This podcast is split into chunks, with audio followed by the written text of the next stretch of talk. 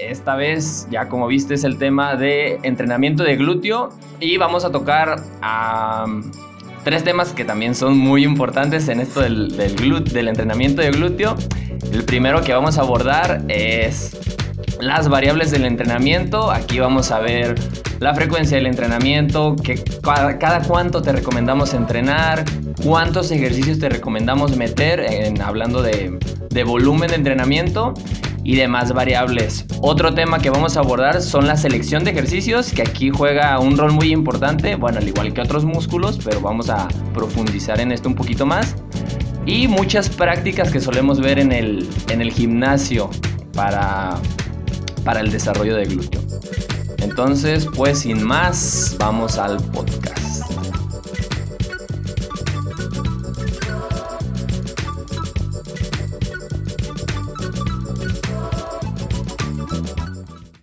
Y ya estamos de vuelta en el podcast más escuchado, en ese podcast que, que tenemos la fortuna que solamente mis tías escuchen y me hagan el favor de, comentar qué guapo, mi hijo, saludos a la familia. ¿Cómo has Pero gracias, tía, ¿cómo has crecido? Pero gracias, tías, por ustedes pienso aún que soy guapo. ¿Qué onda, Alex? Diego, ustedes no tienen duda de que están guapos, ¿cómo les va? Bien, bien, este, también ah, yo quiero agradecer a dos, tres tías que podcast tras podcast nos levantan el ánimo. Gracias a los que nos escuchan. Y, y nada, feliz de estar aquí otra vez para hablar un poquito ahora de glúteo. Un tema muy, muy eh, controvertido. Ah. Muy interesante. Muy interesante. ¿Qué onda, Alex? ¿Qué onda? ¿Cómo están? Guapillos. El, señor Alex ahora, ahora amanecimos muy muy levantados de ánimo. Estamos como También en la estación de radio. A tus tías, a las tías de Diego, por escucharnos. Por mantener esto a pues a mi familia, que ahí andan escuchando el podcast para, para algún día monetizar esto. que lo dejan en play para poder ganar visualización. Yeah. ¿Con qué iniciamos, chicos? Pues vamos a darle con variables del entrenamiento. ¿Qué variables son importantes? Y cuál sería como una aplicación muy práctica para que la gente sepa más o menos qué hacer. ¿Les parece? Sí. como ya lo vieron en el podcast pasado, ya mencionamos las variables del entrenamiento y su digamos su grado de importancia, como lo vimos en el podcast pasado de aumento de masa muscular. Entonces, pues lo mismo sigue aplicando porque esto sigue siendo entrenamiento. ¿Y qué volumen de entrenamiento ustedes recomiendan? ¿Qué frecuencia? ¿Qué intensidad?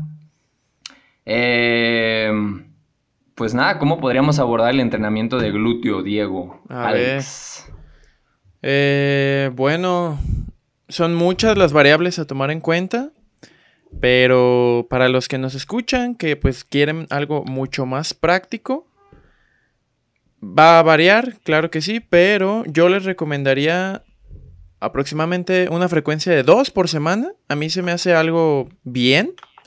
Eh, como digo, va a variar todo esto, pero algo que recomiendo mucho pues es ver tú cómo te sientes, ver tus progresos y si te estás recuperando con esa frecuencia. Pero pues vamos a, vamos a hablar un poquito más adelante también de los ejercicios que van a influir un factor importante, tu descanso también tiene que ser. Pero una frecuencia de dos por semana, un volumen eh, moderado puede ser.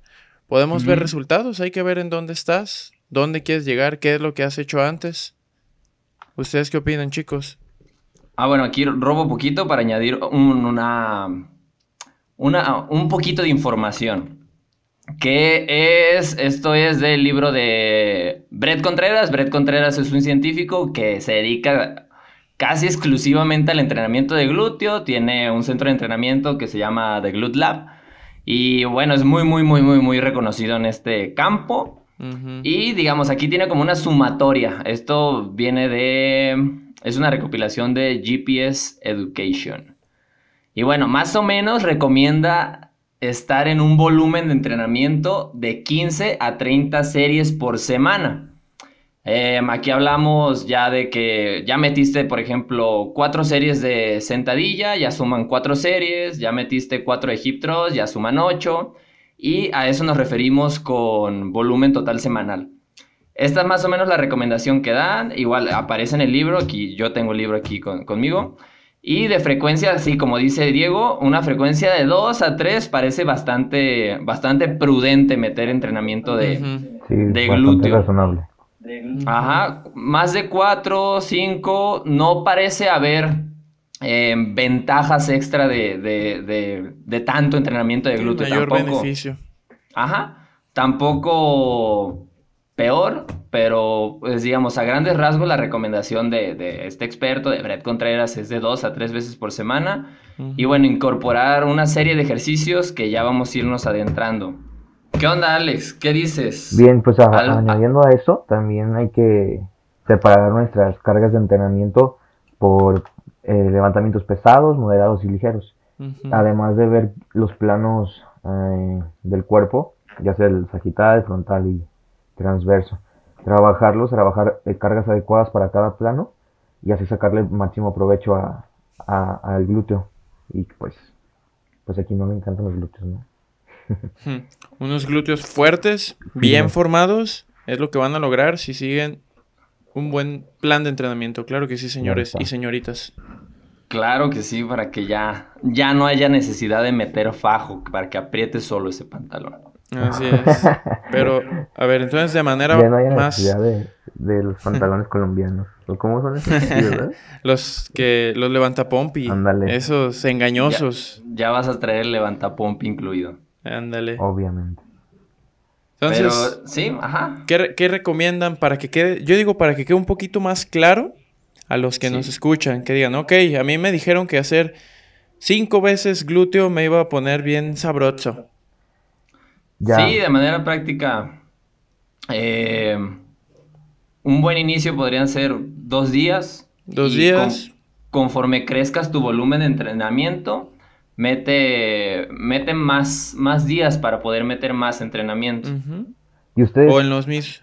perdón, ¿y ustedes en qué ejercicios meterían en estos dos días para que la gente Eh, ah, sepa qué ejercicios pu- hay aparte de la, la pura sentadilla o, o que, no sé, ya actualmente ya ves más gente haciendo hip thrust o. Sí. o pues siempre se ha visto que hacen la, la patada, Sí, la, Sí, los la clásicos. la extensión de, Ujú. de, de cadera ahí. sí. ¿Qué, qué ejercicios, Bueno, ¿Qué ejercicios meterían en esos dos días? Porque la gente Ajá. dice, es muy poquito y... va- sí, pues eh, siempre piensa la gente que es muy poquito y están acostumbrados a, a lo típico que pues, se veía hace muchísimos años de 4 de 15 aquí y 3 de 20 Sí. acá y 4 de 12 y meterle mucho peso y, y ahí andan haciendo todo, todo bien raro. Parece Sí, que, de que me van tres a- horas de gimnasio. a lu- luchar ahí. ¿Ustedes qué Sí. meterían en esos dos días para que la gente, ah, pues, vea? No digo que, Se que lleve hagan algo. una rutina ahorita, sino nada más de que, ajá. que me digan algunos ejercicios, eh, Sí. aparte de lo que es la sentadilla, el hip thrust y la patada, para que la gente sepa que hay más. Igual podemos Sí, poner sí. algunos ah, ejemplos de video, con video, perdón, de los ejercicios ahí en, en el, en el link, en la descripción del podcast. ¿Se Estaría pudiera? bien. Sí, los añadimos. Va. Ahí, ahí antes de brincar a eso, nada más para, ajá, para cerrar con conclusión. eh, también es importante el, el grado de esfuerzo. Es importante que Claro. todas las series sean muy, muy cerquita del fallo. eh, tres repeticiones antes del fallo, dos repeticiones, eh, fallo de un- uno que otro día o al Sí, final de, de alguna serie. Y, el, y ya pueden añadir algunas estrategias extra que podrían dar ventaja, pero digamos, la, lo que va a dar más o menos el 70, el 80% de los resultados es esto que estamos abordando. Pero podrían intentar meter este, técnicas avanzadas, que ya lo mencionamos en el podcast eh, pasado. Em, bombeos, que Ya. también es algo que utiliza mucho. Hay unas eh, clasificaciones que le llaman elongadores, activadores y, y fatigantes.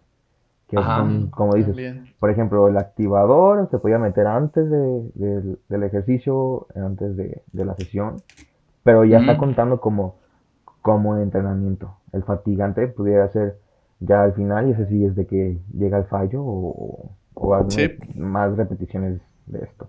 Y así se, mm, obviamente programar un estímulo adecuado, buscar como dices, eh, las repeticiones en reserva eh, o el RPE adecuado para.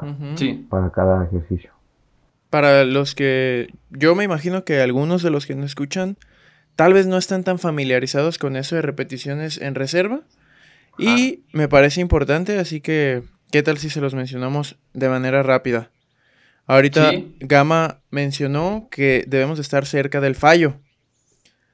Usted está en el gimnasio, nos está escuchando mientras hace ejercicio y entonces está haciendo un ejercicio, digamos, curl de bíceps Tratas de levantar la mancuerna y ya no puedes porque ya llegaste al fallo, ya está fatigado tu músculo.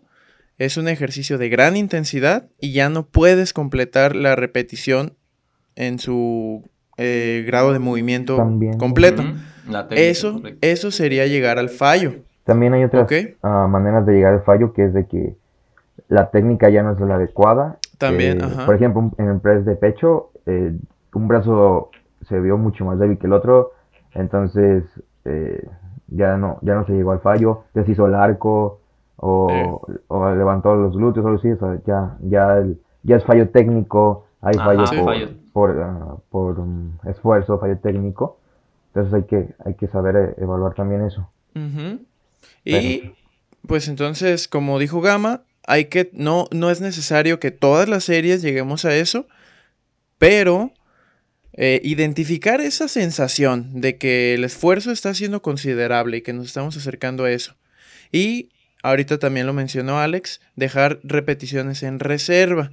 Por ejemplo, hice 8 repeticiones, pero analizando mi sensación sé que pude haber hecho dos.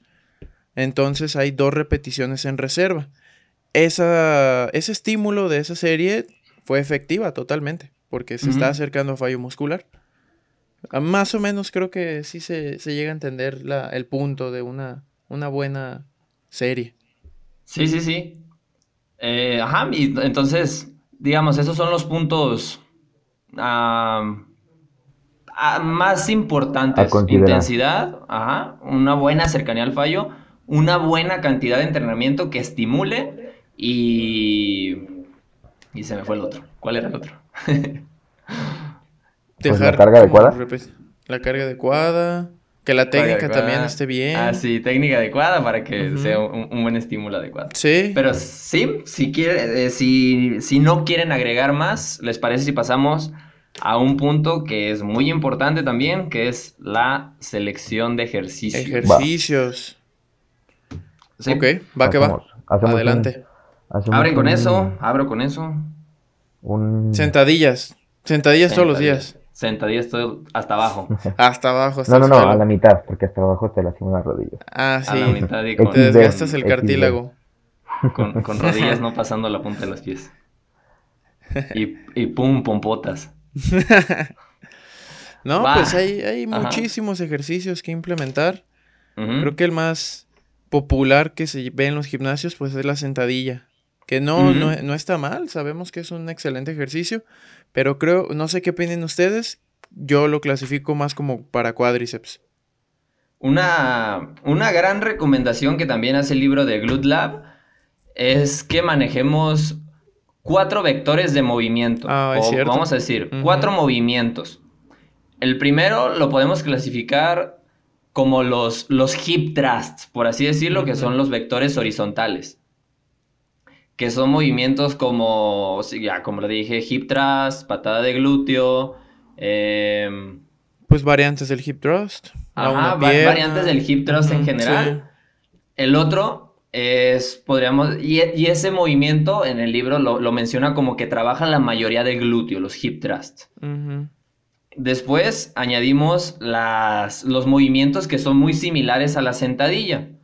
Sentadilla una pierna, desplantes, eh, digamos, sí, todos los movimientos que replican eh, mucho el, el patrón de la sentadilla. Obviamente, bueno, no obviamente, haciendo mucho énfasis en la extensión de cadera. Ujú. El otro movimiento son los, los que se le llama de bisagra, que son como los pesos muertos. Pesos muertos y variantes. Ajá, pesos muertos, good mornings. Son, ese es el tercer movimiento y el cuarto movimiento es para trabajar los, hacer más énfasis en los abductores. Abductores. Aislarlo más. Ajá, que es lo que, como el que da el efecto visual de, de, de glúteo paradito. Ujú. Y ahí podemos añadir, em, ese sí, no, no, no sé si sea muy común para todos, pero la máquina donde te sientas, eh, estás sentadito y abres las piernas. Ajá. Sí. Esas son las abducciones donde abres abducción de las... Ajá, abducción de cadera. Em, y bueno, muchas variantes que quizá no sean tan fáciles de visualizar, pero eso es en general, las abducciones. ¿Qué, qué- qué añadimos a esto, Alex? Aparte de eso, pues trabajar ejercicios bilaterales y unilaterales. Mm, Y las muchísimas variantes que hay de ejercicios, ya sea de sentadilla, de pesos muertos, de aducciones, de el hip thrust, puentes de cadera y demás. O sea, hay, hay un montón de variantes que, que va más allá de esos eh, ejercicios que mencionamos, que, que vale la pena, que vale la pena practicar, vaya, para, Practicar ahí. para tener esa estética que se, que se busca. ¿Qué dicen? Y, y con todos estos cuatro movimientos, prioridad, ¿cómo, cómo sería prudente acomodarlos? ¿Los roto cada semana? Eh, ¿Estoy cambiando mis ejercicios cada vez que puedo? ¿O sí, le doy cierta continuidad a uno, roto otros? En mi, ¿Qué hago? En mi opinión, por ejemplo, los, los eh, ejercicios fundamentales, ya sea la sentadilla, el peso muerto, pues ah, igual se podrían dejar desde mínimo cuatro semanas, tres, a puedes llevarlos a 12 semanas, Sí, sí. dependiendo ya de si, mm, si ya se alcanzó el estímulo adecuado, si, si no se vence lo que es la resistencia de, de la fuerza y demás cambiar, eh, cambiar ese estímulo, buscar. Hay estímulos más, más eh, cortos que se pueden como accesorios secundarios o, o, o los que son los, mm, sí, pues accesorios secundarios. Sí. Por ejemplo, las aducciones, am, eh, ¿qué más? Las reverencias, cosillas así, ¿no? Que eso se podían cambiar. Se puede decir que desde tres semanas, o sí, tres semanas podría ser. Estaría bien para, para llegar a mínimo buscar un a obtener un estímulo aunque sea pequeño pero eso eso puedes ir jugando más más con ellos cada cada Sí. corto cada corto tiempo ustedes qué opinan Sí, con- yo concuerdo con, con Alex. Está bien tener unos ejercicios de base, tratar Ajá. de enfocarnos en ellos y volvernos más fuertes, porque eso también creo que es algo importante que algunas personas todavía como que no, no, no quieren este, implementar ese, esa fuerza, por así decirlo. De que Mm. no, es que me voy a poner muy fuerte, yo solo pues quiero estética, no quiero ponerme así grandote o no sé. Pero pues la fuerza te va a ayudar a fin de cuentas a generar más volumen Sí. y eso es lo que va a hacer crecer el músculo. y aparte ayudar a, a tener una mejor mejor posición o técnica de los ejercicios y no lastimarte porque Sí. te sigue a- habiendo gente que que pues cada día cambian los ejercicios cada día cada día cada día Sí, ajá. Y ponle que lo típico que no cambia debe ser la sentadilla. O. Porque, bueno, yo la verdad veo muy poca gente que hace pesos muertos. O si lo sí. hace, pues siempre anda haciendo el peso muerto rumano. No, Sí. se, no se ve esa, esa separación de la técnica del, del peso muerto tradicional al peso muerto rumano. Sí. Y, y es, es como que, pues ahí, ahí está la diferencia entre, pues, tener un buen entrenador que conozca Un eso. buen plan. Y no nada más, pues, pues seguir Sí, ejercicios de- estar, de estar Instagram. Cambiando. Ujú. Seguir ejercicios de esos de, de sonríe. Ajá. O ejercicios Pero- que se vean bien bonitos, pero pues que no, no, re- realmente no sirven de mucho, pero se ven bien bonitos hacerlos ahí, bien novedoso. Ya. Sí. Como eso de que. Bueno, es muy polémico. Mejor sigamos hablando de demás. Luego en el tema de polémicas le damos. Entonces, ¿quieren decir algunas opciones de, de, de ejercicios que hay? Yo aquí tengo varios.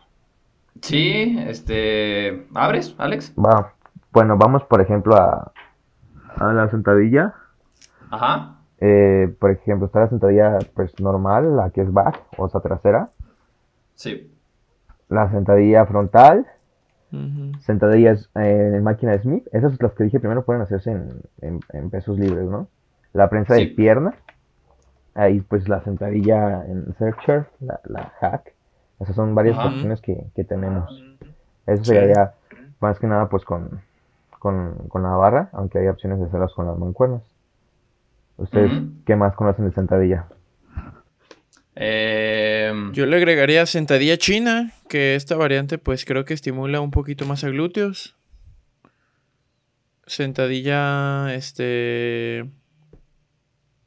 Pues las que le llaman como de pulso, pulso y medio, que es hacer una repetición completa y media repetición.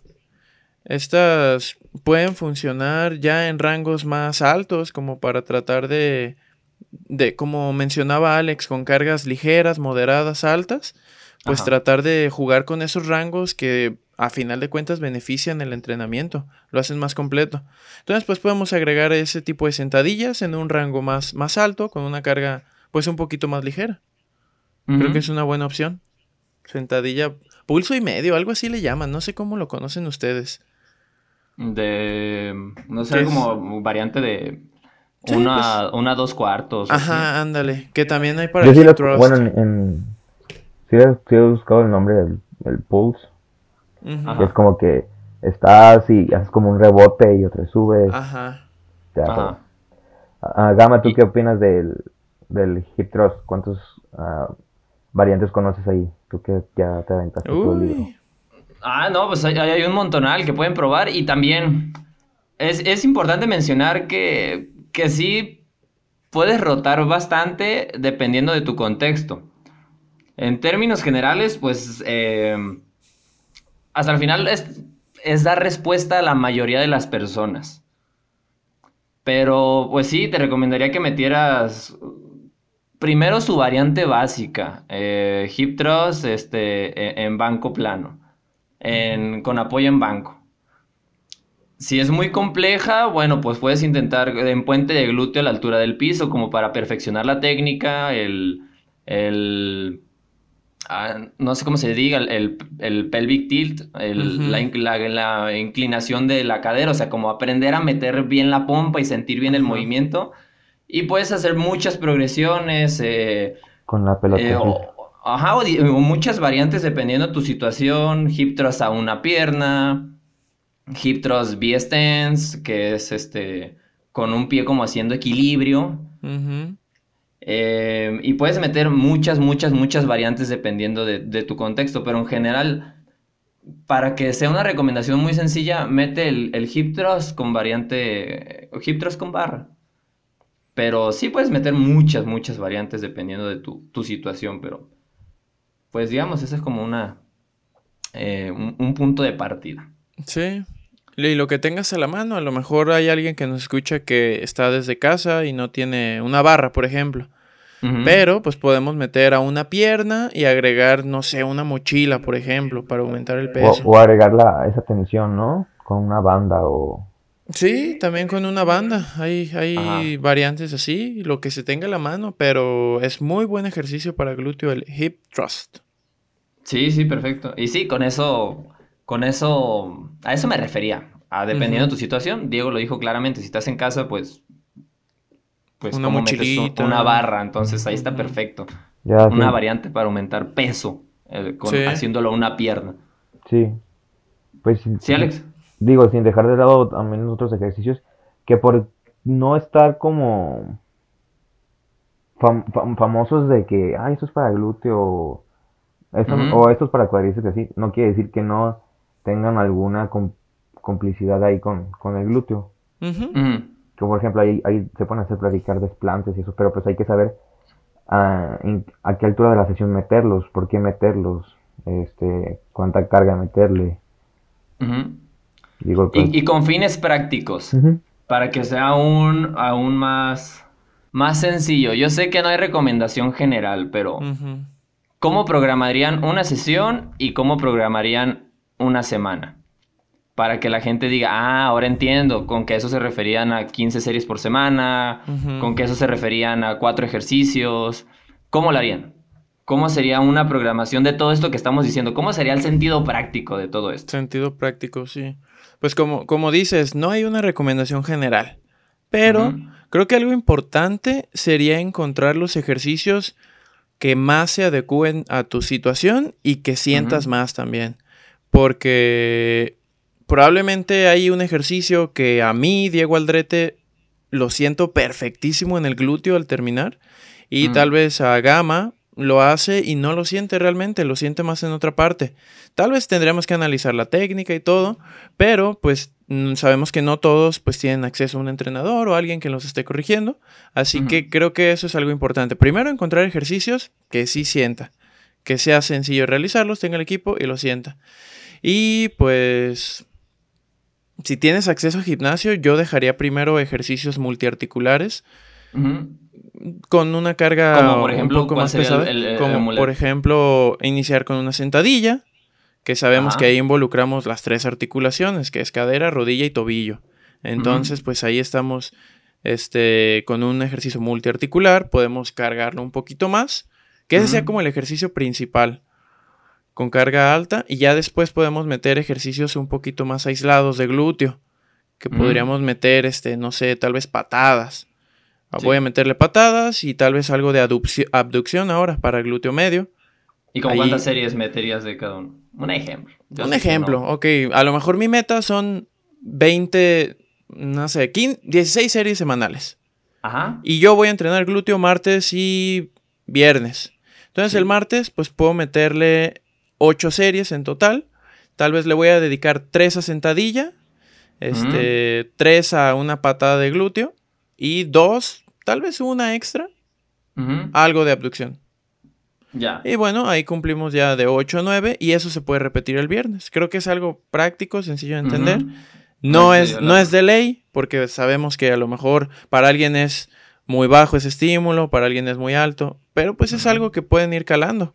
Y ahí hablamos de 16 series semanales, ¿no? En tu ejemplo que dices. Ajá, sí. En- Entonces a eso nos referíamos con volumen semanal. Eh, Ahí y ahí fue como una propuesta de, de división de volumen de, de Diego. Ajá, sí, rápido. ¿Tú qué dices, Alex? ¿Cómo, ¿Cómo sería una programación a grandes rasgos y con un ejemplo para que quede más práctico? Ok, de, de sesión. Ajá, de sesión y después, pues, Ok. semanal. Igual podemos seguir con la idea de, de las 16 series a la, a la semana. Yo, yo metería ah, primero el, el hip thrust como Ujú, ejercicio fundamental. Me seguiría a lo mejor con, con algún peso muerto ¿Cuántas humano. series aproximadas? Le metería tres al, al hip thrust. Ajá. Dos, eh, bueno, sí, dos series al, al peso muerto, peso muerto humano con mancuernas. Ah, otras dos series a, a alguna aducción de, de cadera. De cadera. Y a lo mejor metería. Ahí que llevamos. Tres. Llevamos si- siete, ¿no? Ahí van Llevamos- siete. Y No metería algunas, cosas difíciles, algunas, ah, caminatas laterales que son las. ah, o caminatas frontales como la Monster Walk o Sumo Walk. Ajá. Como ya, como, como para finalizar la sesión. Sí. Ok, ¿y eso cuántos, cuántas veces a la semana? Igual dos. ¿Dos? Así, la gente se, se, se asusta y dice: ¿Cómo voy a trabajar dos, dos veces el glúteo? Ujú. Y, pero pues tiene, tiene que ver con el tiempo de, de, de recuperación, de descanso Sí. y, La y demás. intensidad de esas series. Sí, porque las caminatas, bueno, a mí, a mí me pesan mucho. Se me hacen, inventes, queman un buen. Sí. No, y no es que, y no es de decir que, ay, qué padre que queman, no, no, no, a, a mí me pasa eso. Puede haber que hay gente que, que no siente nada. Por ejemplo, a mí el hip thrust, yo al día siguiente siento los glúteos como que si, no sé, o, um, hubiera ah, ido a, a una, a una práctica de box y, y tuviera ahí Sí. los, los golpes, o sea, que se siente. A mí, pero he tenido ah, personas, y más que nada mujeres, que les pongo el hip thrust y no es que no siento nada. Es tiene más capacidad de ella de cargar o, o, Sí. o de, de percepción del esfuerzo Sí. o, o de aguantar el, el, ese umbral de, del ejercicio que, yo. Y, no porque no lo sienta no quiere decir que no, Que no, no, está funciona. funcionando. Sí. O no porque lo sientan mucho más, quiere decir que sirva mucho más. Este, Eh, les paso ¿Usted- el, el- usted el qué mío, mi ejemplo, Sí, por favor, o- señor o Gama? mi, ejemplo no importa. Se- seguimos sin mí. Eh, igual, les paso la información del libro. El libro tiene una recomendación que se llama la regla de tres. Que es de preferencia que meta los tres vectores en el. En el. En la sesión. en la sesión. Aquí, si se acuerdan, si recuerdan, la vez pasada dije cuatro vectores, pero aquí se, en el libro se suma como em, los, los, pes- los pesos muertos y las sentadillas como un solo vector. ¿Mm? Bueno, es un solo vector. Entonces, mete los tres, así sería como la recomendación. Así yo lo programaría, metiendo, igual, yo abriría con hip thrust, la variante de hip thrust o de, de variante horizontal. Igual, metería tres. Después abriría con la variante de. de. o de sentadilla o de peso muerto. Vamos a decir, meto sentadilla. Aquí serían las tres series, otras tres series de sentadilla. Aquí ya tenemos dos vectores. Y el tercer vector sería las abducciones. Yo metería em, el, el que mejor sientas. En general, la mayoría de las personas siente mejor el de ab- ab- em, abducciones en máquina. Y algo que utiliza mucho Brett Contreras, que ya lo mencioné, son los, los bombeos. Entonces yo cerraría con un bombeo de glúteo para que la gente se fuera sintiendo el pomponón, ya sé. es decir, el, pantalón de mezclilla reventar. Entonces aquí tendríamos tres series de cada uno, juntos eh, al día suman 3, 6, 9 series de glúteo, em, cerrando con un bombeo y vamos a decir que lo repetiría dos veces. Esa sería como una, una parte de la regla de tres que hace Brett Contreras. Y ya para concluir este tema, em, hablando de cómo lo programarías a la semana, Brett Contreras también tiene una propuesta de programación a largo plazo en mesociclos. Y digamos, las primeras cuatro semanas enfócate en que todo se trabaje. Las segundas cuatro semanas dale un, un foco más fuerte a las sentadillas em, y a los chin-ups y otros ejercicios. Tercera semana, enfócate más en los, en los hip thrust y en bench press, en esos movimientos fuertes. Cuarta semana, enfócate en pesos muertos, press militar. Quinta semana, enfócate más en ejercicios a una pierna y, y con, eh, con, con mancuernas. Y otra vez se repite el ciclo. Son ciclos de cinco para que estés como descargando y cargando todos los, los, los músculos y... Es una propuesta, eso puede ser de mil, mil, mil formas, Pero ¿quieren agregar algo más a esto que, que tratamos? O ahí muere.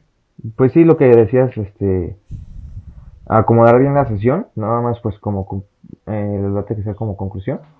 Ajá. Ok, acomodar bien, bien la, la sesión, meter ejercicios tanto bilaterales como unilaterales, También. llegar al estímulo adecuado y tener nuestras, nuestras descargas cada cierto tiempo. Y que la gente no se asuste de que puedes, puedes programar dos ah, frecuencias por semana o hasta puedes llegar a programar seis y, y meter pues los ejercicios ah, hasta pues unos día, un día ah, a la semana cada uno sin Sí. bronca. Nada más que obviamente pues estaría haciendo unas sesiones muy cortitas de glúteo. Hay que, hay que saber eso y pues decirles obviamente no se alarmen o, o no se pongan tan, intensos. tan intensos cuando No les, te metes, intenso. les metes pocos ejercicios en la sesión. Porque esos pocos ejercicios, o sea, van a potencializar más tu, tu fuerza, tu hipertrofia, a que, estás, a que si te llenas de nueve ejercicios a, a la sesión y todos enfocados a lo mismo. Es como que, como si te estuvieran golpeando entre nueve tipos. Aguanta, ¿no? De a tres todavía alcanzas a Sí. sobrevivir al siguiente día. Dame tres. sí, Pero sí. concuerdo. Y, y ya para cerrar, lo mencionamos de manera rápida. Cosas frecuentes que pasan. Eh, En los gimnasios. Ajá, ustedes que han notado y, y, eh, que, que sucede mucho en gimnasios, y cómo, cómo lo afrontarían. ¿Qué cosas ustedes ven que es muy frecuente y que no recomiendan tanto y qué sí recomendarían hacer? En cuanto al entrenamiento de glúteo, obviamente. Yo eso que ahorita mencionaba Alex, el volumen excesivo acumulado en una sesión. Me ha llegado clientes que me dicen que hoy hicieron nueve ejercicios de glúteo, ocho ejercicios de glúteo. Y por cada ejercicio de tres a cuatro series. Entonces estamos hablando arriba de 30 series en una sola sesión, en un día. Y se tardaron tres horas. Ajá. Y. Pero salen con unos pomponones, ¿no? salen como Latin Lover del gimnasio, así, totalmente. Redondita. No, no es cierto. no es cierto, no hagan eso. Ajá. No, o sea. Y me preguntan, no, es que es, eso es lo adecuado. Y desde mi punto de vista, y creo que concordarán conmigo, que no es lo adecuado. Claro. es, es, mucho mejor, pues, lo que recomendaba Alex hace, hace unos momentos, sesiones más cortitas, de mejor calidad y distribuidas de mejor manera durante toda la semana.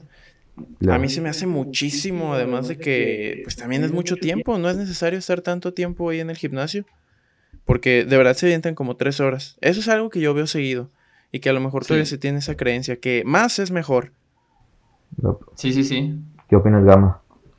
Yo estoy de acuerdo, yo creo que es en lo que más yo creo que es lo más frecuente que vemos en personas que quieren entrenar glúteo, o sea, una cantidad gigantesca de entrenamiento en una sesión e incluso se repite muy frecuentemente, no sé, cuatro veces por semana, cinco veces por semana.